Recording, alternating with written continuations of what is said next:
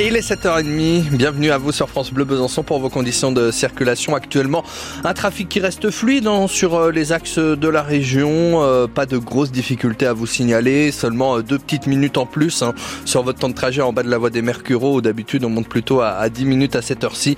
La zone de Deuf c'est aussi sur la N57 qui vous ralentit un chouïa là ce matin lorsque vous prenez de Rio en direction de Besançon. Et puis je vous rappelle à partir de 9h hein, jusqu'à la fin de journée, comme chaque jour cette semaine, de la fermeture de la côte de l'Arnaud avec une déviation évidemment de mise en place dans les deux sens, fermeture entre 9h et 18h. Côté ciel, quelle couleur ce mardi Dimitri? Du bleu, si si, on en aura cet après-midi, mais ce matin c'est encore la grisaille qui prédomine, sinon les températures sont toujours aussi printanières. On atteindra les 11 degrés à peu près partout en pleine cet après-midi, que ce soit à Lons, Vesoul ou Besançon. Vous aurez 10 à Saint-Hippolyte, pas plus de 8 du côté de Pontarlier.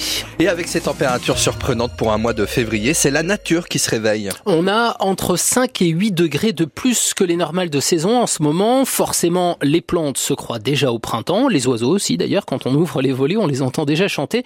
Sauf qu'il n'a pratiquement pas gelé cet hiver et que le printemps, pratiquement deux mois avant l'heure, ce n'est pas forcément une bonne nouvelle pour les arbres de nos régions. Écoutez ce qu'en dit Simon Courbet, il est horticulteur à Amagné et président du syndicat Verdir qui représente les horticulteurs de Bourgogne-Franche-Comté.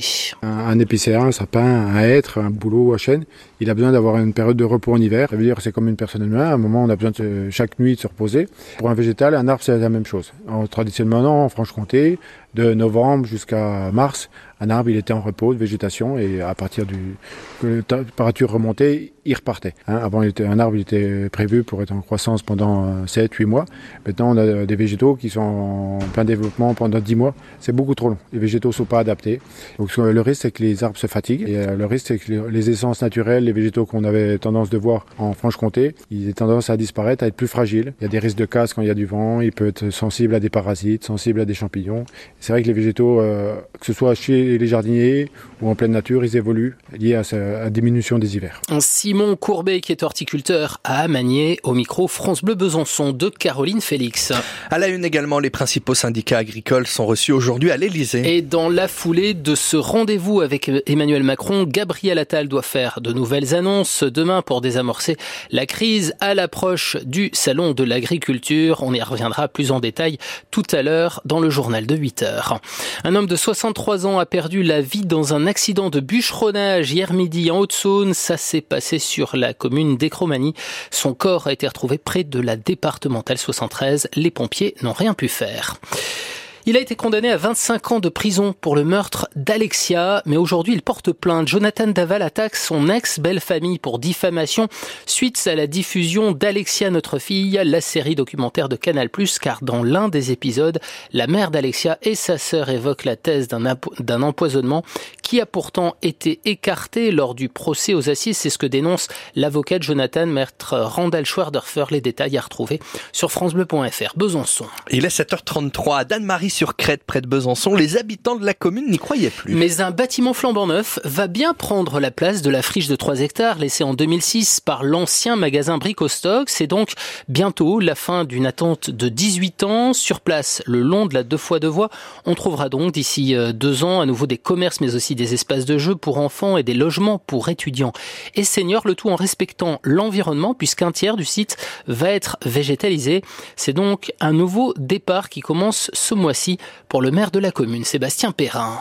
Là, euh, ce mois-ci, on dépose notre demande de subvention auprès des services de l'État dans le cadre du fonds, vert, anciennement appelé fonds friche, qui vont nous accompagner financièrement sur le développement du projet.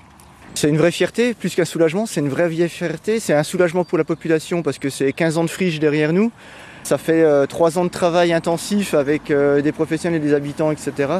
sur un projet qui ne doit pas euh, prendre notre attention en entier parce qu'il y a d'autres choses à développer sur la commune. Quand on va enfin mettre le, projet d'aménagement sur pied qu'on va mettre les premiers tractopelles, ça sera vraiment un, vrai vrai soulagement, une vraie, une vraie fierté en tout cas. Le maire de Dademarie sur Crète, Sébastien Perrin, la commune doit déposer une demande de subvention à l'État d'ici la fin du mois pour un début de travaux espéré en 2026. Voilà qui permettra peut-être d'éviter les ruptures d'approvisionnement en Europe. Une usine de paracétamol va bientôt ouvrir en France. La dernière avait fermé en 2009. La société Ipsophène va s'installer au sud de Toulouse. Elle prévoit de commercialiser jusqu'à 4000 tonnes de paracétamol d'ici l'année prochaine. Et puis du foot ce soir avec la suite des huitièmes de finale de la Ligue des Champions. L'Inter Milan reçoit l'Atlético Madrid et le PSV Eindhoven le Borussia Dortmund. Coup d'envoi de ces deux matchs à 21h.